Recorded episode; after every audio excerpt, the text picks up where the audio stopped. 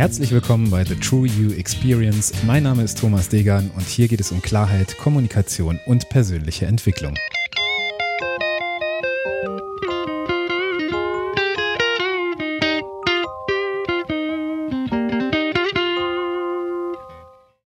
Episode 88 Parkinsons Gesetz mal andersherum.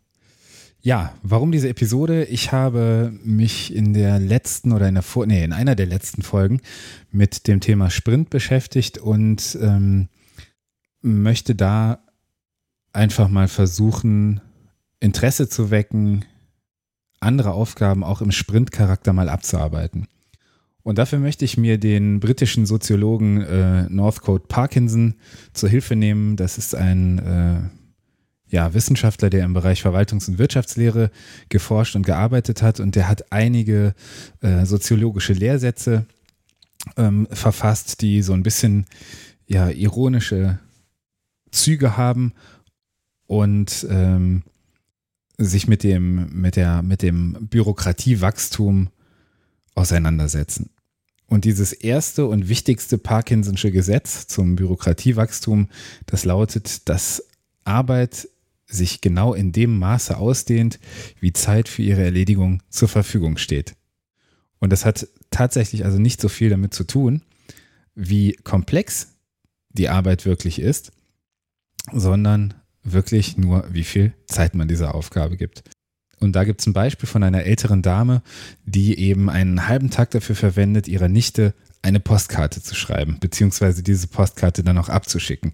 Das fängt damit an, dass die richtige Postkarte gefunden werden muss, dass die Dame ihre Brille sucht, dass sie die Adresse ihrer Nichte suchen muss, dass sie den Text ordentlich verfasst. Sie entscheidet sich, ob sie einen ähm, Schirm zum Briefkasten mitnehmen muss und so weiter und so fort. Und auf der anderen Seite steht eben ein viel beschäftigter Mann, der die gleiche Aufgabe in drei Minuten an seinem Schreibtisch erledigt.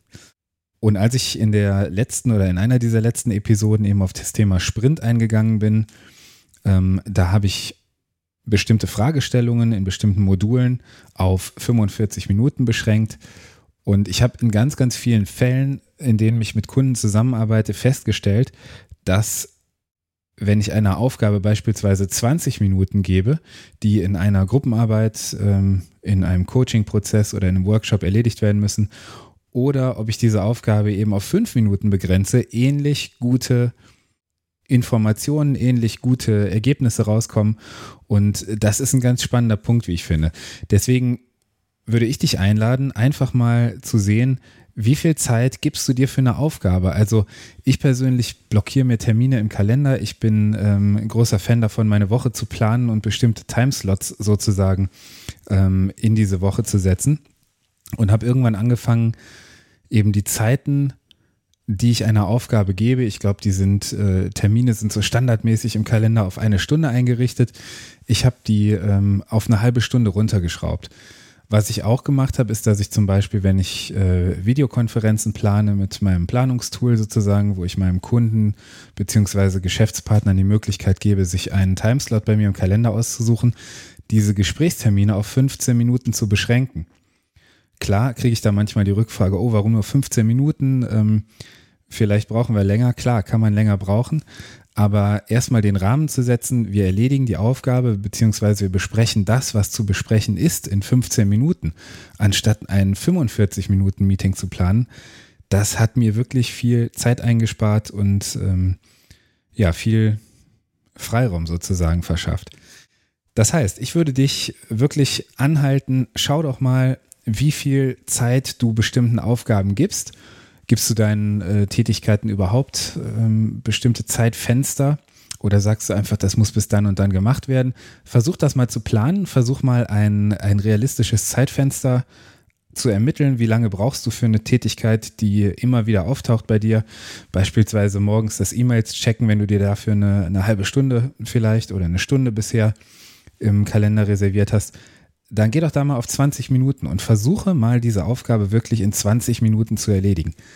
Und du wirst erstaunt sein, wie viel du in dieser kurzen Zeit schaffst, einfach durch den Punkt, dass du die Zeit entsprechend verkürzt. Also, lass uns das Parkinson'sche Gesetz einfach mal ähm, sozusagen herumdrehen und versuchen, Aufgabe eben nicht so viel Zeit einzuräumen, wie wir ihr geben, beziehungsweise nicht so viel Zeit zugestehen, wie wir ihr geben, weil sie sich dahin ausdehnen wird, sondern zu sagen, wir schieben das Zeitfenster zusammen und du schaffst es in diesem kurzen Zeitfenster mit ganz großer Wahrscheinlichkeit trotzdem diese Aufgaben zu erledigen. Ich bin gespannt, was du davon hältst. Lass mich gerne wissen, wie dir dieser Ansatz, dieser Gedanke gefällt. Und ich freue mich, wenn du mir einfach hier in der Episodenseite, den Link findest du in den Shownotes, unterhalb einfach einen Kommentar da lässt. Du findest mich natürlich auf allen sozialen Netzwerken. Schreib mir einfach eine E-Mail. Ich freue mich von dir zu hören und bis zum nächsten Mal. Dein Thomas. Wenn dir der Podcast gefallen hat, dann freue ich mich über eine Bewertung bei iTunes, über ein Abo und über dein Feedback. Du findest alle Kontaktmöglichkeiten wie immer in den Shownotes. Ich freue mich, dass du heute dabei warst. Vielen Dank und bis dahin, dein Thomas.